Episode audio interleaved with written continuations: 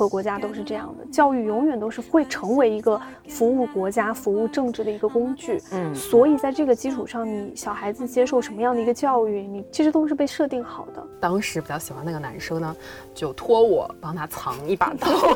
我们学校都是那种偷混零食进去，就不是那种谁会想到刀这个事情？所有人都是绞尽脑汁在想我要怎么把零食混进校，因为因为我们什么都会呃检查书包嘛。嗯，我当时就很怀疑，就是说这个世界上真的有人心甘情愿去学钢琴的吗？那时候我我问过我妈，我妈说没有。李云迪和郎朗都是小时候被父母打着学的。教育资源它就是一种奢侈品，就是你不管在哪个地方哪个国家，它就是稀缺的。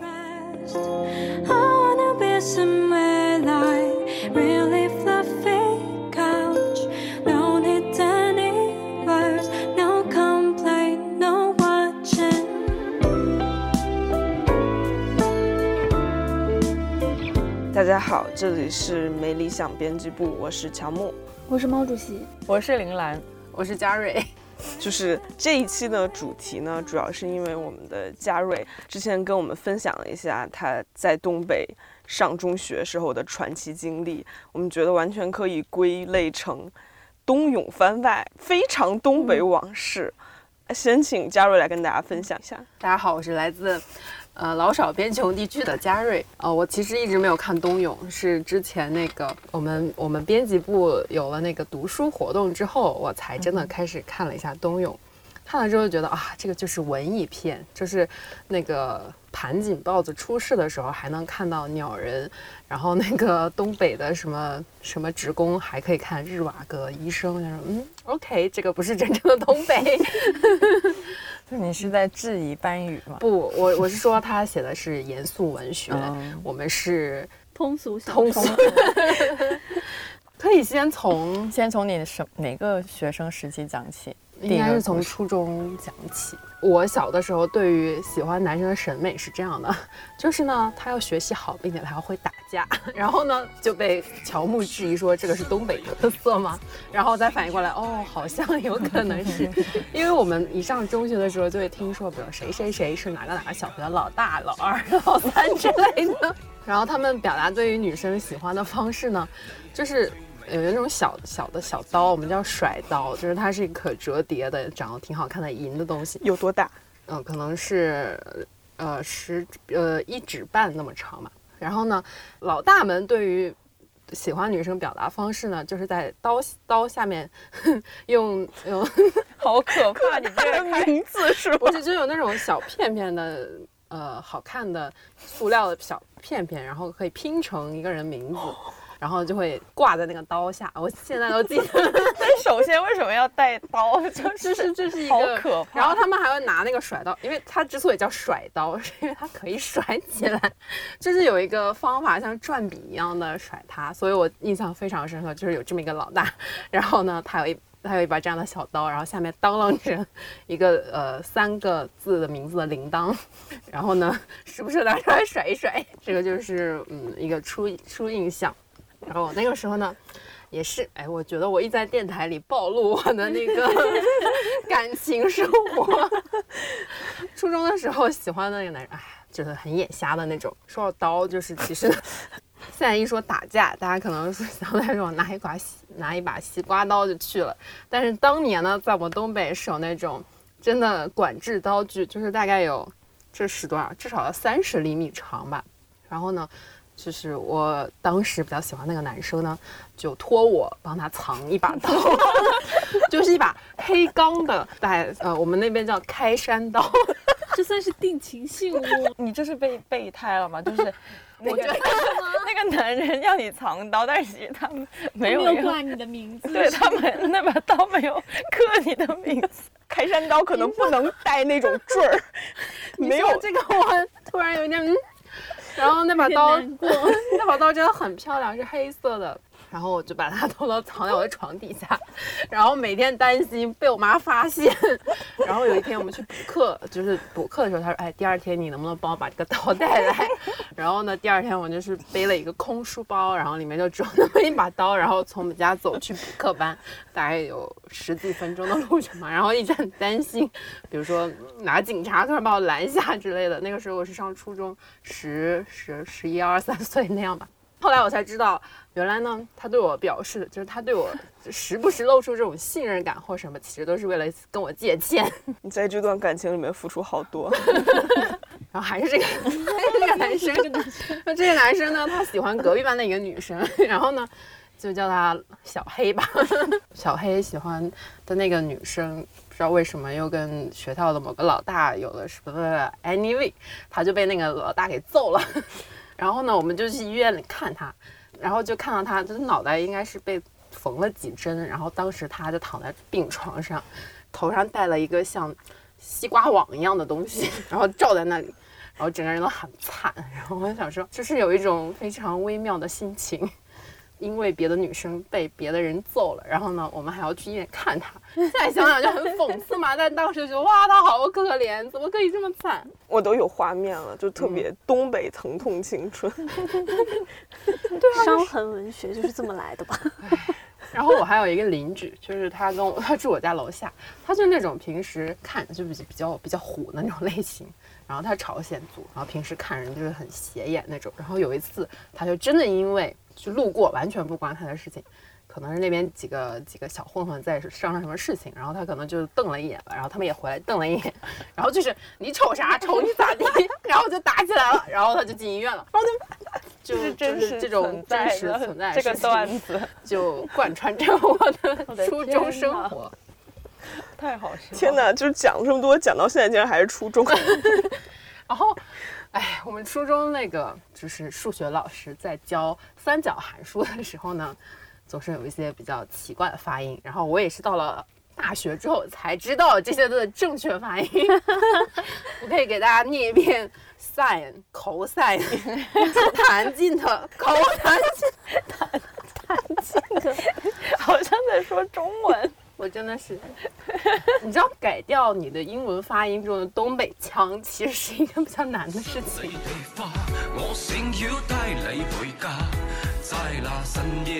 听完了那个嘉瑞精彩的东北往事之后，我们又我们要欢迎下一位，下一位 京城高中讲述者乔默。是不是北方这种打架打群架活动一直都更多一点？然后有，但是香港也很多啊，也是哦。我们上初中的时候，那时候特别流行机车党，就是家里比较有钱的男生就会去买那种机车，然后其实他上是哈雷吗？呃，我当时没太见过世面，也不知道哈雷长什么样，但是挺酷的，就看起来很贵的那种，会发出 嗯巨大的声音，大概五百米开外。就是你就能听到他来了，他的声音来了，嗯，那种感觉。然后那个时候他们还会有那种成群结队的集体活动，大概就是等，呃六七点学校的人都走光了，老师都下班了，他们就会在外面集结在一起，一个车队，然后就在那儿嗡，就是整个车队呼啸而过。重点是这个机车党为什么非常好笑，是因为。我们当时住的都非常近，基本都在学校的两公里以内吧。但是 两公里的上学路，你骑一个机车 还找不到地方停。当时骑车的人很多，但是会把啊车停进学校的车棚里面，机车必然是进不去的，停在外面会被偷，所以我也不知道他们最后停去了哪里。总而言之，他这个机车队伍是一支很酷的队伍，但是当时也有一些家里不给买机车的男生。就很向往加入这个机车队伍，以至于他让他最后求家里给他买了一个电动车。给他买了一个电动车之后呢，他去找那种做机车改装的店，就是像现在的那种大家老炮里面的富二代，比如去改装什么兰博基尼啊，那个时候就是低配版去改装机车，会在机床上面做涂装啊，做什么的。但是他买了一个电动车，然后他又攒了一笔钱，他去了那个机车店，让机车店的人给他装了一个马达。从此之后，他的电动车就发出嗡的声音。然后呢，直到有一天我上学的时候，那个人就在我后面，然后我听见嗡的一声，我就下意识的赶紧往边儿靠，因为害怕害怕他会撞撞到我。然后看见那个人。他他的那个车啊，保持一种，呃，比机车稍微慢一点的速度在往前冲。然后你想想他的，但是他的那个电动车，他他还有踏板，还有脚踏板。然后他整个人也以一种骑电动车的姿势，就是手，他说他正正坐在那里，然后呢手两只手扶着扶着他那个车把，然后两只脚放在中间，然后他往前冲的时候，他那个踏板还在不停的滚动，后面有一个机车的引擎，整个车发出一种机车的声音从旁边冲过去了。好，我来讲一个花拳绣腿的全家故事，是上初中还是上高中时？好像是初中，我当时也有一个同桌。那个同桌，呃，我们当时是把那个书包挂在桌子的侧面有个钩，嗯，对。然后我当时做值日的时候，他那个他那个书桌因为包太沉，所以就翻了。然后我当时就嗯，但是他人又不在，所以给他收拾一下。从他的包里就巨沉，然后掏出一个不反光的三棱刺，也是那种黑钢的，什么东西。然后后来这都是哪里买的？不知道。等他等他回来之后，就是发现呃，就别人跟他说他书他的书包翻了，然后他回来之后发现收拾了。回来之后悄悄问我说：“你是不是看到了？” 我说：“看到什么？” 他说：“不瞒你说，我们今天要去打群架。”然后我说：“跟谁打？”他说：“另外一个学校，那个学校是在我们学校旁边，呃，很乱的一个学校，就是据说。”老师上课吃凉面，学生在下面打牌，想象一下那个教学质量。总之，北京吗？对啊，还有这样的学校？当然有。我们学校还和那个学校有一种奇妙的合作关系，就是我们学校呃学习成绩特别差或者被记了过的学生会的学籍会被扔到那里。总而言之，是一个很可怕的学校。然后我就问他说：“你们能打赢吗？”他说。可以，我们在厉害的地方买了很多厉害的东西。你想想，就是他们其实之前好像没怎么打过，跟嘉瑞他们那种东北的真枪实干不一样，就是只是就是弄到了新装备，然后觉得自己肯定可以，然后就去了。重点是呢，我们和那个学校大概。隔个一点几公里，他们为了公平，所以选择了中间一个折中的地点。那个地点旁边三百米就是一个派出所。然后他们当时就抄着什么板砖啊，什么管制刀具。当然你知道，北京的管制刀具可能也没有那么管制。总而言之就去了。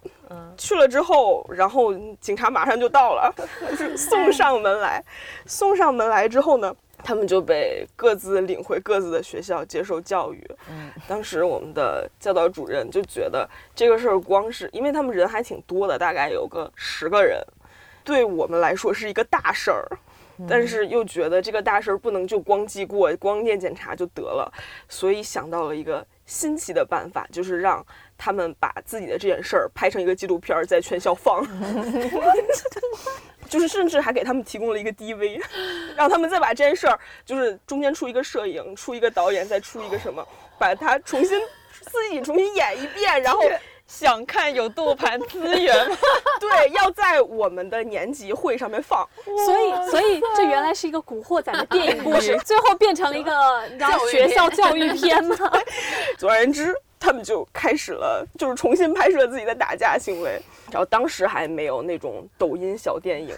但是现在回想一下，我在年级会上面看到的内容，就是那种只要就是那种浮夸的演技和虚假的这个 演演员，然后还有他们当时好像就是觉得管制道具不能再出现，又拿了一下虚假的道具，给自己写了一些虚假，给自己写了一些做作的台词，然后通过一些拙劣的运镜。然后用绘声绘影把它剪成了一个非常劣质的小 电影。当时在我们这个校区，除了我们以外，还有三个年级，三个年级争相来考资源，甚至有人把它传到了人人上面。天哪，真的是羞耻！我们学校都是那种偷混零食进去，就是那种谁会想到刀这个事情？所有人都是绞尽脑汁在想，我要怎么把零食混进校园？因为因为我们什么都会呃检查书包嘛，因为我们寄宿。果然是广东人。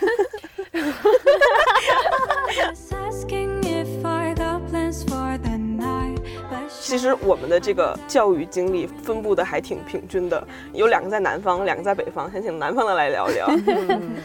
我是毛主席，然后我是南方，对，小学幼儿园在福州，然后初中去了厦门，考大学是北京，呃，然后在日本、英国留学。呃，我也是南方，我是广东一个广州隔壁的小城，一个小城市，然后大概是佛山，嗯，对，就很嗯很小，高中就去了美国那边念书，然后就一直念到研究生，然后才回来。嗯，下一个杰瑞，哎，我是真的来自老少 边穷地区。你先说老少边穷地区是哪儿？今天为什么大家都在讲这个老少边穷？让大家评评理。阿城 区。哎，说到阿城，其实我们那里是金朝的起源，就是完颜阿完颜阿骨达在那里发家的。然后他之前是上京会宁府，但是这没有用，现在已经不行。呃，我是我是在我家那边读到高中啊，读完高中，然后去宁波上了大学，然后去丹麦留学。这我是一个一直待在北京的人，从小到大都待在海淀区，对，甚至不是待在北京，是待在海淀，就是很贫瘠的生活。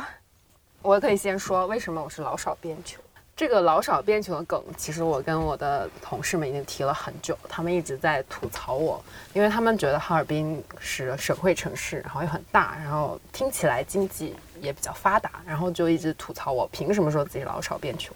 然后我想说，可能不是物质上的老少变穷，是精神上的。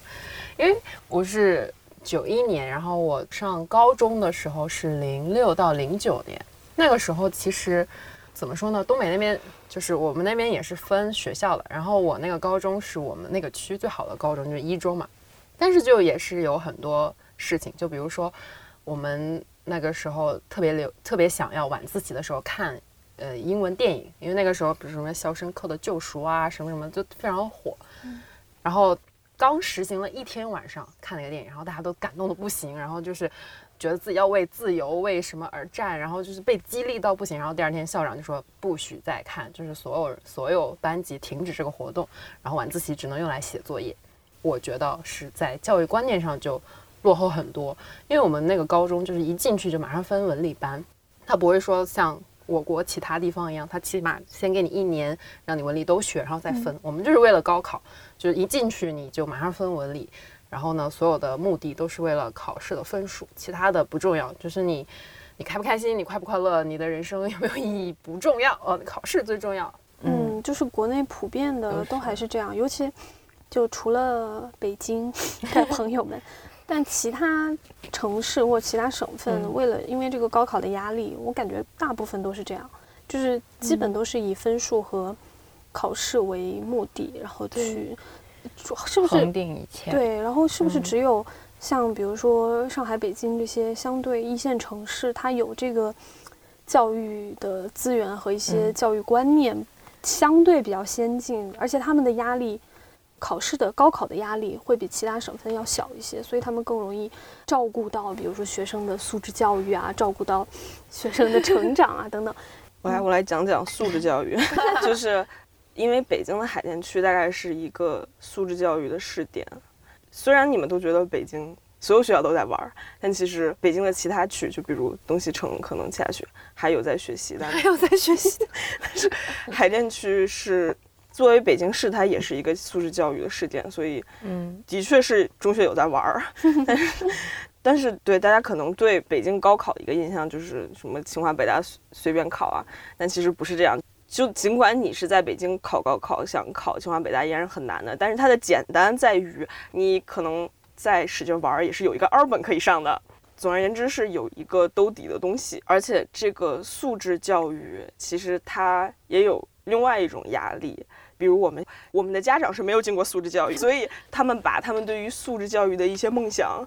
寄托寄托在了我们身上。所以那个时候，就是你如果没有去学一样素质教育，你会你的家长就会非常焦虑。所以那我们那个时候非常流行送去学小提琴，去学钢琴，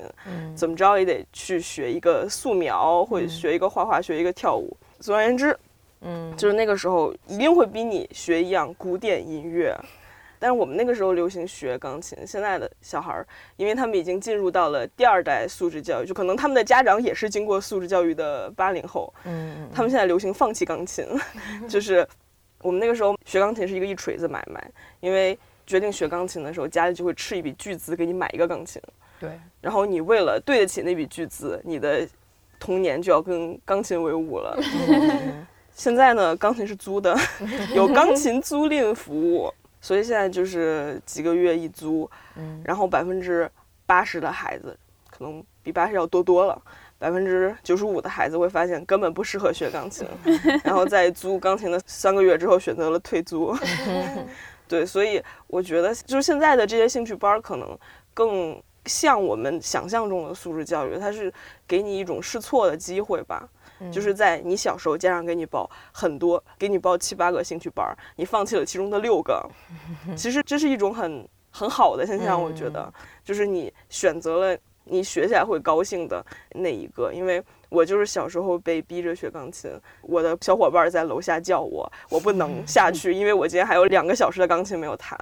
我当时就很怀疑，就是说这个世界上真的有人心甘情愿去学钢琴的吗？那时候我问过我妈，我妈说没有。李云迪和郎朗都是小时候被父母打着学的。我觉得所有父母都会说这种话的。对，我不知道我理解对不对啊？因为我们谈教育的时候，经常就会二分嘛，就是。素质教育和应试教育嘛，然后我一直认为我从小的这成长经历基本就是在应试教育的这个环境和这种观念下长大的。但是你刚刚说的这个，就像我小时候，家长也一定会要求我们去学一个课外兴趣或者是一个某种技能或才艺。嗯，因为但我倒不觉得那个是因为是素质，就是希望你接受素质教育。当时我们学那些都是很功利的。就是为了考一个级，对，然后加分应试的一种变样，就他他还是希望你去达到某一种，他不是把它做一个兴趣，而是希望你通过这个变成一个好像有点厉害的人，因为哦，我弹钢琴什么十级之类的，我觉得还是一个应试的逻辑在里面。对，而且我们当时就是学一门技艺或技巧。一方面是说你可以向别人展示你有一个技能，更重要的是当时有加分这个 这种操作。我的那个年代还是说，你比如说你考钢琴十级，或者学一个什么舞蹈等等等等。你是可以通过这个特长，我们叫特长生，你可以通过这个特长去以一个比较优势的一个身份，然后进入到某一个比较好的高中，或者是，比如说直接进入一个好的大学。好多人都是通过这个方式去的那个，就比较好的一些学校等等等等。对，我们的时候也是啊，所以我说是素质教育的初级阶段嘛。我我自己的感觉是觉得它不太像是素质教育，它更多的还是功利化的，所以它其实就是像。林兰说的，它更像是一种应试教育的变体，它最终还是为了应试或者说达到某一种标准去服务的。对，当所有人都有一种素质教育的技能的时候，你就会觉得你也需要有这些，就是相当于你把一部分学习的压力放到了其他方面，就是变成另一种竞争。对。呃，我觉得差别还是在于分数的这个竞争，就可能你们那边可能把一部分的这种分数竞争转移到了那个技能竞争上面，但我们其实，我感觉我初中到高中的时候，根本的来讲还是分数竞争，就是排名对我们很重要，因为我们那个排名太明显了，就是基本上按照排名来分班，然后按照排名来安排你的考试座位，这就是一个非常显性的一个竞争的方式，就它。不仅 停留在分数上，它基本上是一种已经实体化的一个感觉了。对我，而且听你们说会念名字，然后会把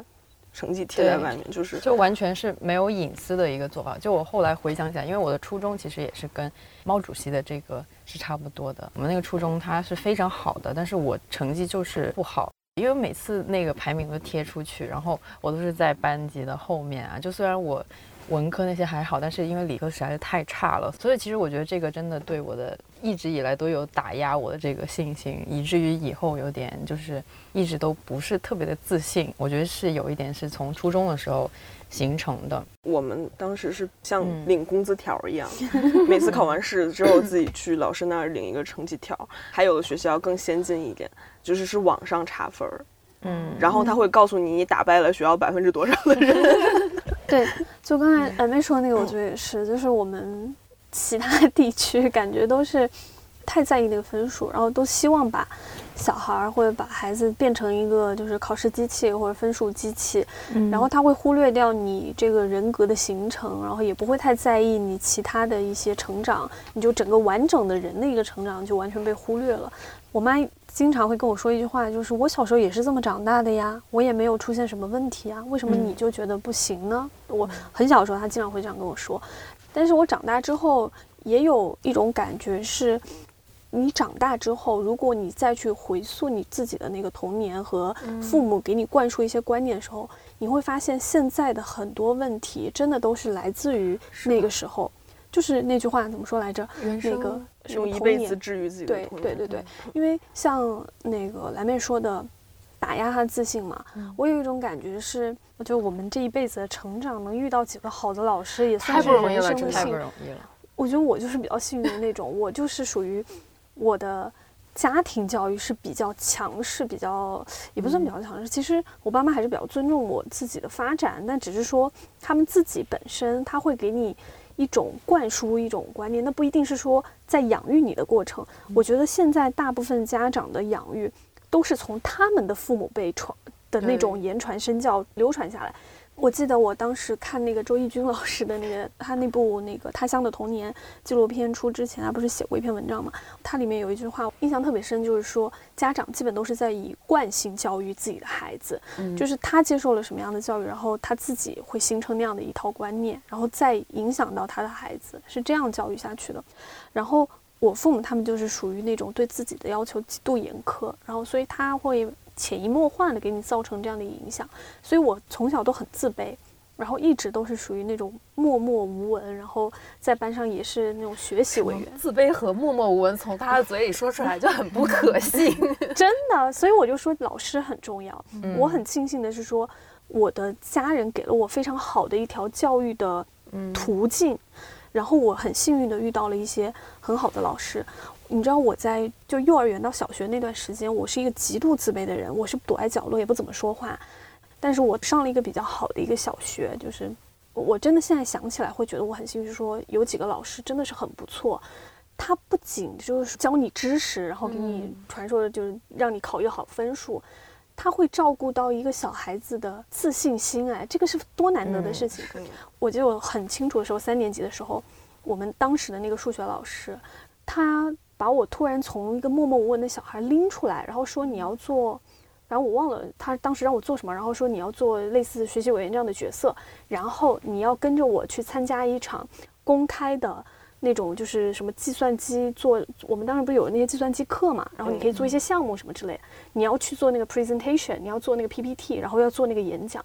我当时就好努力的去准备那个公开的演说什么之类的。就那之后，然后慢慢的，我开始学会就是公开场合的沟通，然后学会慢慢建立就自己在公共场合的那种沟通能力，还有自信什么之类的。所以我到很后来就一直特别感谢那个老师。虽然也没有回去找人家，教师节也忘了。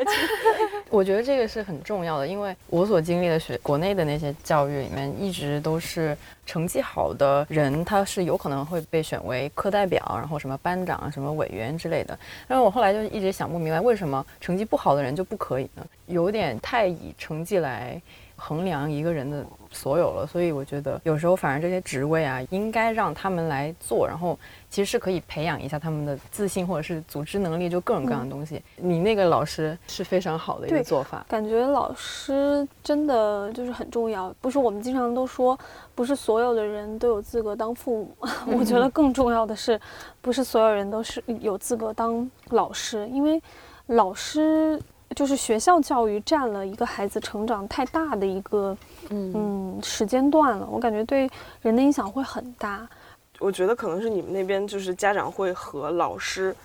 站在一起，因为会觉得老师哪怕对你不好，可能他也是为了你好。嗯。但是还有一种家长的思路就是说，我孩子肯定是没有问题的，成孩子成绩不好是你教的不好。我们这边就会出现老师管不住这个班，然后家长集体去教委投诉，把老师搞下台的事情。这不是女王的教室里面的情节吗？只是女王把他们都说服了，你们那个老师可能说服能力还不够。我们那时候是直接，学生就把我们班主任给搞走了，是因为班主任实在是太差了。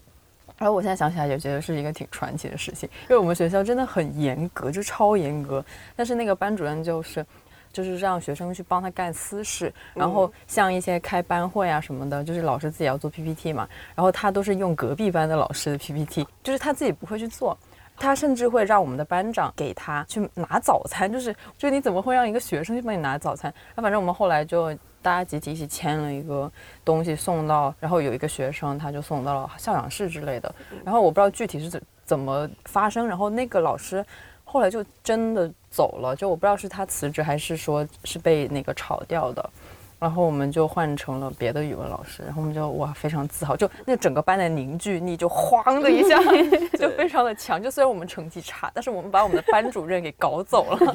对我们当时也是，就是知道，而且是知道家长要搞他之后，班委会集体辞职，就是所有班委全都辞职了之后，呃，然后写了一封就是相当于想给校长的请愿书。然后所有人签名按手印儿，感觉你们年轻时候这个参政意识好强哦。我们那时候根本就是老师就有一种就是那个班级的王，神圣的对，就是也会说老师不对会怎么样，但是不太敢说直接的去颠覆他的这个 政权。所以我现在想起来会觉得是一个挺宝贵的，其实是我们学生自己是一个自发性的东西。就当然不是说这种情况什么时候都是好的。这就是政治的起源。对对，只是觉得会，因为像我们应试教育的话，一直都是老师给你知识都是给的，所有的东西都是给的，然后你自己消化就好了，会不会比较削弱你这个批判性思维的这个这个能力？对，所以我会觉得那个经验是比较宝贵，也比较神奇。我们都经常会批判应试教育嘛，就我们能看出它的很多问题，但是在中国这个国情下面，真的有一种更好的教育方法吗？其实也不一定有，因为我们人口基数太大。而且对于一些什么老少边穷地区的人来说，如果你要搞这种什么兴趣教育、素质教育，就他们可能没有这个钱，也没有没有这个精力去做其他的东西。对，这个是一直以来都有的一个讨论嘛。但是就我们一直都觉得，高考其实是一种在中国目前的情况上来看，是一个相对比较公平的一种竞争方式了。嗯嗯嗯，一定程度上来说，确实是这样。但是，就你今天再去看这个规则的话，或者再去看这个竞争机制的话，你会发现它也已经失去了它所谓的公平性。这就是为什么我们之前前两年吧，就可能一七一八年经常在出的一种新闻，就是什么高考状元自己说，为什么我今天能考上北清或者是更好的一些世界名校，是因为我的家庭就是已经给我提供了这样的一个嗯。竞争的一个基础。就是大家的起跑线是不一样的，对，而且尤其是海淀这边，它的素质教育就是一种特权啊，而且就是一种，说实话，现在回想一下是很离谱的特权。就比如我们小学的时候开运动会，萨马兰奇来了一个贺电，然后，然后什么隔壁小学那个神舟几号上天的时候拉了一个横幅，恭喜我校家长杨利伟登上太空。还有什么？上中学的时候，那时候莫言刚获诺贝尔文学奖，然后他回来好像就没有在什么地方演讲吧。然后他因为跟就是一零一的校长很熟，所以就去他们学校给中学生演讲。演讲的时候，就是他们也不是被迫来听的，都在下面写作业。看人家这个阶层，可能家长为了把孩子送进来接受这种特权吧，是费了很大的辛苦，但其实。享受这些特权的人，当时不会这么觉得，就没有很珍惜。主要是你知道吗？你说出来和我们听完全就两个感受。比如说我们刚才说的那个应试教育的那个这种竞争方式是相对公平的，所以很多人早期就像我们高考的时候，很多人是把，或者是我们之前吧，很多人高考的时候是把教育当做或者说考试当做一种突破。阶层打破阶层向上爬的一个途径，嗯，一个方式。但是现在的话，你会发现，就是教育越来越成为了一种所谓的阶层特权的展现。就是你今天能有接受这样的一个教育特权，或者说你能够拥有这样的一个接受教育的途径或方式，其实是基于你原本的家庭阶层的。所以现在其实教育已经，我感觉啊。就现在这个社会风气下，越来越多的人觉得是读书无用论，因为好像都是在用这个金钱回报或者是物质回报来衡量，说我这个教育投资有没有，有没有价值。但怎么说呢？就是我感觉是说，现在的话，因为阶层固化越来越明显了。而且越来越固了，然后教育已经不再是就很多家长卯着劲去把孩子送到好的，就是接受好的教育，他已经不是说为了突破自己的阶层，原来可能有这种想法维持嘛，对，但更多的是说我怕我滑落这个阶层，这就是现在很多中产的焦虑嘛，就是我特别怕我的孩子还不如我，那该怎么办呢？所以他也不可能说真的就是放任。自由，说我就是因为，当你有能力或者说有这个途径，能够把你的孩子送到一个更好的教育环境下，我自己感觉是不太会有人去放弃这样的一个机会。我觉得这也是两种分类吧，主要是因为你知道，我是在海淀区，海淀区它不太有太多，就是家长不太多是北京土著，可能都是外地成绩很好的人考进北京，然后是就比如念到研究生，然后找了一份。比如什么落户的工作，落户的工作留在这里了，所以其实我们很多同学，他的家长可能高考状元或者什么成绩都很好，下一代的成绩必然是不如他们的。这些家长就出现了两种类型，一种就是他可能在他自己考的过程中受了一些苦，或者说他希望他的孩子不要再走他的老路，他会觉得过度放羊吗？对对，他就会觉得你过得开心就好。一部分家长是会这样觉得的。我倒觉得他不一定是觉得你过得开心就行，有两种可能。我自己觉得，一个是说他不会把过多的个人价值的实现放在下一代的身上，他不觉得说今天我的孩子的成就就是我的成就了。他可能自己已经有一定的成就之后，他反而会把个人价值的实现更多的放在自己的身上。我觉得有一些是这样，还有一些可能就是他发现这条路不一定是一条。真的能够走好的路，对，你知道吗？就是变早早早的发现了孩子不是这块料，对，有这种可能，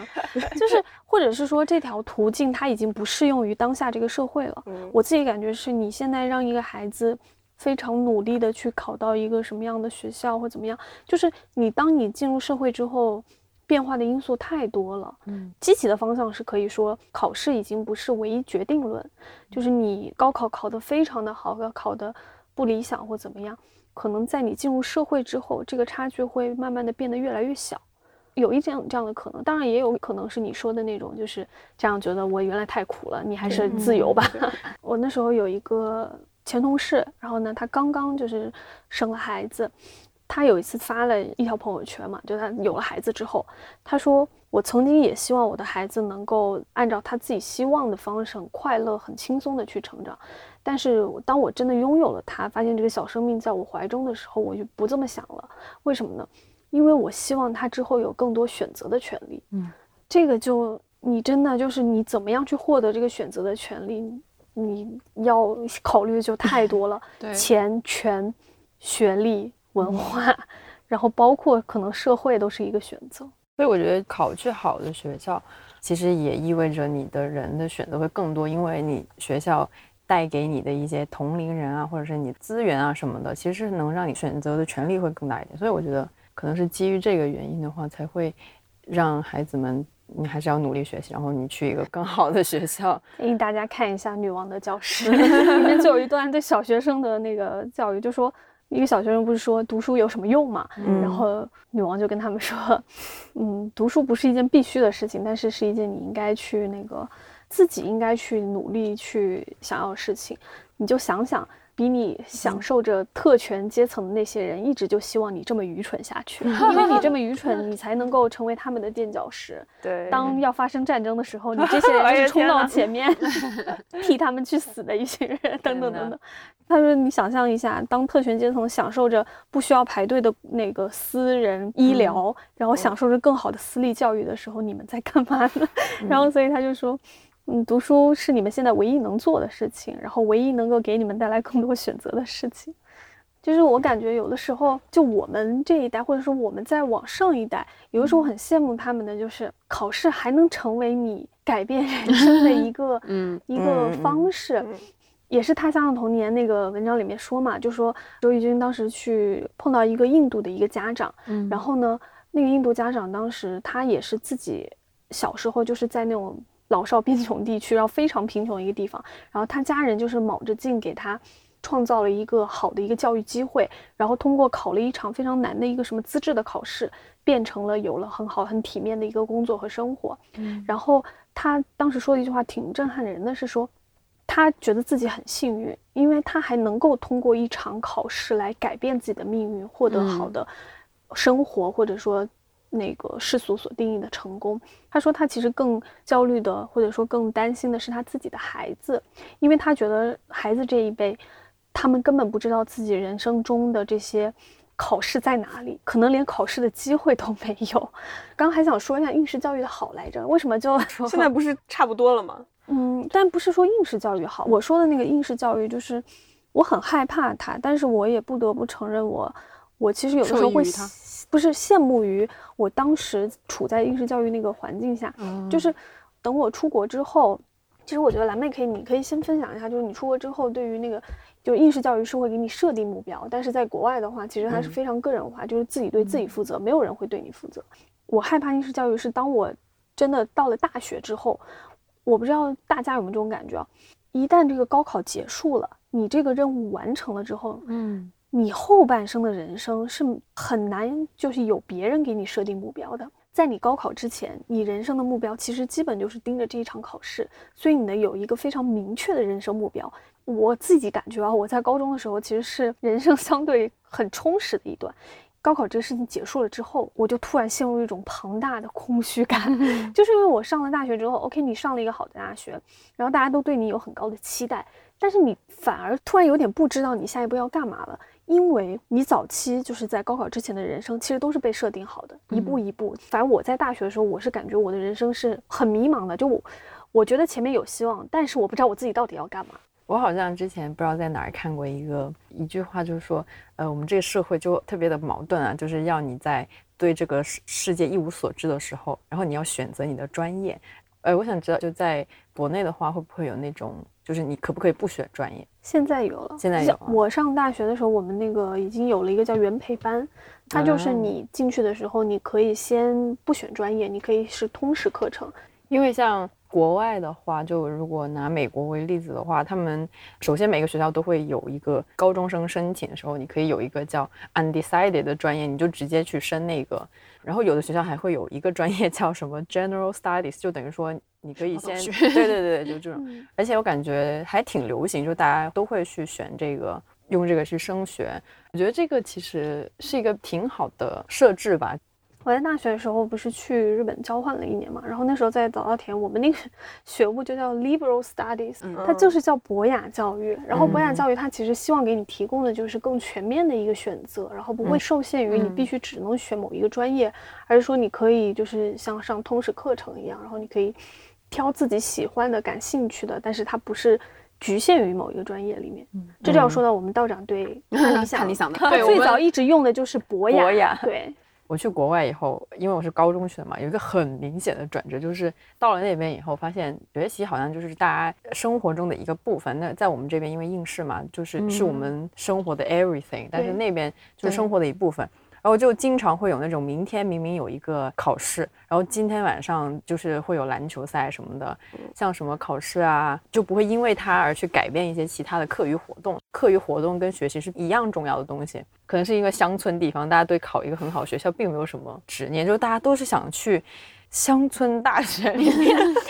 反而都是留学生们想要考一个特别特别好的学校，然后那边的美国人就是，哦，我去那个隔壁镇的那个 学校，都会这样，就是他们没有把这个看成一个很重要的东西。这种就是对自己的选择负责，我感觉是国内在就是初高中教育里面很缺乏的一件事情。其实我当时出国的时候，一个非常大的冲击是从整个。不仅是说个人化的这个角度上去看的，还有一个很重要的是，我当时受到一个很大的一个整个思想观念的颠覆。